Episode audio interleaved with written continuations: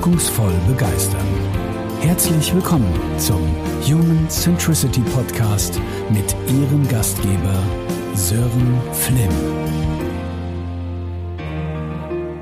Ganz herzlich willkommen zu meinem neuen Podcast Human Centricity Menschen wirkungsvoll begeistern. Ich freue mich riesig, dass du eingeschaltet hast.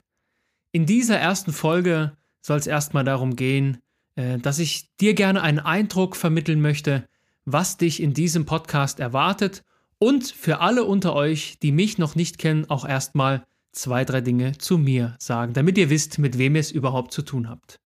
Ja, mein Name ist Sören Flimm, ich wohne im schönen Schweim-Eder-Kreis in Nordhessen. Ich bin selbstständiger Speaker und Berater und meine Kernkompetenz wie auch meine Mission ist es, Menschen zu begeistern. Ich bin der Überzeugung, dass es für nachhaltigen Erfolg im Vertrieb oder auch in der Führung, aber auch ganz allgemein im Berufs- oder Privatleben, dass es da eine Fokussierung auf den Faktor Mensch braucht. Und deswegen auch der Titel und der Kern dieses Podcasts unter der Leitfrage, wie kann es gelingen, Menschen zu bewegen und zu begeistern und im Idealfall natürlich auch Wirkung zu erzielen bei den Menschen. Und so möchte ich dir Impulse geben in diesem Podcast, warum aus meiner Sicht Begeisterung so wichtig ist und äh, aber auch welche Rolle Rahmenbedingungen wie beispielsweise Organisationskultur oder auch technische Rahmenbedingungen dabei spielen. Dafür habe ich mir spannende Gäste eingeladen aus den Bereichen Wirtschaft in erster Linie, aber auch aus Kunst und Kultur, da komme ich später nochmal drauf zu sprechen. Zunächst ein paar Dinge zu mir. Das Thema Menschen begeistern begleitet mich schon sehr, sehr viele Jahre. Bereits in frühester Kindheit äh, habe ich auf diversen Bühnen gestanden mit meiner großen Leidenschaft der Musik. Ähm, es war irgendwie schon sehr, sehr früh in mir drin, vor Menschen auftreten zu wollen und diese zu bewegen. Nach diversen Erfahrungen in der Kindheit und Jugend auf der Bühne, ja, dann folgten äh, erste Bands, wo ich dann als, als Keyboarder, als Pianist, als, aber auch als Gitarrist, aber vor allem als Sänger aktiv war. Und äh, somit, jetzt muss ich überlegen, so 17, 18 hatte ich dann bereits ein Publikum vor mir in vierstelliger Größenordnung und mein Job in der damaligen Band war es, neben dem musikalischen mit dem Publikum in die Interaktion zu gehen und auch zu kommunizieren. Also quasi dieser klassische Entertainer-Job in der Band. Das war also das, was ich Wochenende für Wochenende gemacht habe, um auf diese Weise Menschen zu bewegen und zu begeistern. In dieser Zeit begann dann auch meine berufliche Laufbahn. Und ich habe mich nach ja, langem Abwägen, in welche Richtung es für mich gehen soll, dann entschieden, ähm, eine Ausbildung zu machen bei einem regionalen Kreditinstitut hier vor Ort. Ja, und so habe ich nach der Ausbildung zum Bankkaufmann dort dann auch meinen beruflichen Werdegang weiterverfolgt, äh, habe gestartet in der Privatkundenberatung, wie man das eben so klassischerweise macht nach einer Bankausbildung. Und äh, ja, nach den ersten Weiterbildungen, die dann folgten, bin ich in die gehobene Privatkundenberatung eingestiegen. Und dann mit, jetzt muss ich überlegen, mit 24 wurde ich dann Filialleiter, habe also ja als Führungskraft Verantwortung für andere Menschen bekommen. Nach ein paar Jahren bekam ich dann die Chance, äh, einen Diplomstudiengang in Bonn zu besuchen. Und das war eine sehr, sehr spannende Zeit. Da habe ich unglaublich viel mitgenommen. Äh, nicht nur fachlich, nicht nur methodisch, sondern vor allem persönlich hat die Zeit mich sehr geprägt. Als ich dann zurück in mein Unternehmen kam nach diesem Diplomstudiengang, dann wurde ich direkt ins sehr, sehr kalte Wasser geschubst. Ich wurde Führungskraft in einer sehr großen Vertriebseinheit im Firmenkundengeschäft. Bis dato hatte ich von Firmenkundengeschäft zwar gehört, aber noch nie da gearbeitet. Also gab es für mich im Prinzip nur zwei Optionen, untergehen oder schwimmen. Ich habe mich für letzteres entschieden und so kam ich sehr, sehr schnell innerhalb auch von kürzester Zeit und sehr intensiv in Berührung mit Firmenkundenvertrieb und äh, ja, neben meiner operativen Aufgabe als Führungskraft wurde ich dann auch strategisch hauptverantwortlich für dieses Geschäftsfeld, habe Strategieprojekte geleitet zum Firmenkundenvertrieb, habe neue Vertriebseinheiten federführend aufgebaut und natürlich jede Menge Vertriebsprojekte auch geleitet. Ich habe aus dieser Zeit sehr, sehr, sehr viel mitgenommen vor allen Dingen äh, in der Führungsaufgabe, aber auch in der Projektarbeit, wie natürlich auch fachlich im Vertrieb. Parallel dazu äh, stand ich, ja, wie kann ich das sagen, in meinem anderen Leben, im musikalischen Leben, auch auf großen Bühnen, unter anderem beispielsweise als Dr. Jekyll, Mr. Hyde im gleichnamigen Musical Jekyll and Hyde ähm, oder auch im wunderbaren Stück Fast Normal, Next to Normal.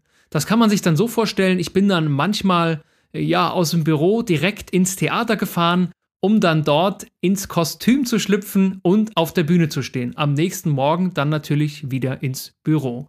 Und so ging das einige Zeit lang. Das war auch die Zeit, in der ich dann zunehmend intensiver gespürt habe, dass mir die Arbeit mit Menschen an neuen Dingen, äh, neue Herangehensweisen entwickeln, unglaublich viel Freude macht. Und vor allem in dieser Arbeit mit oft sehr pragmatischem Blick und vor allen Dingen dem Ziel, zu wachsen und Mehrwerte für die Menschen zu schaffen. Und mein Herz schlug beruflich immer, immer lauter dafür, wofür es ja in der musikalischen Welt schon lang geschlagen hatte, nämlich Menschen bewegen und begeistern. Und so habe ich mich dann irgendwann entschieden, den freiberuflichen Weg zu gehen, nämlich genau mit diesen Themen. Und so habe ich meine gesamte Erfahrung aus der Praxis im Bereich Bankenvertrieb, meine fachtheoretischen Kenntnisse, meine Führungserfahrung mit auf den Weg genommen, um mit großer Leidenschaft und Freude in diese neue Welt zu starten. Aus dem beruflichen Kontext, äh, Kontext kannte ich bis dahin ja eigentlich eher eine rationale Welt. Doch wenn ich heute so drauf zurückschaue, rückblickend betrachtet, ging es bzw. auch geht es hier um genau die gleiche Sache, die ich auch musikalisch von der Bühne schon kannte, Menschen bewegen und begeistern. Was meine ich damit? Also die Erkenntnis, dass es am Ende immer Menschen braucht, wenn äh, eine Unternehmenskultur, wenn Führungsleitlinien, aber auch sowas wie Beratungsprozesse mit Leben gefüllt werden sollen. Dass am Ende der Faktor Mensch entscheidet, ob die Dinge, die man sich vielleicht theoretisch, konzeptionell, strategisch überlegt, auch ins Verhalten, ins Erleben überführt werden können.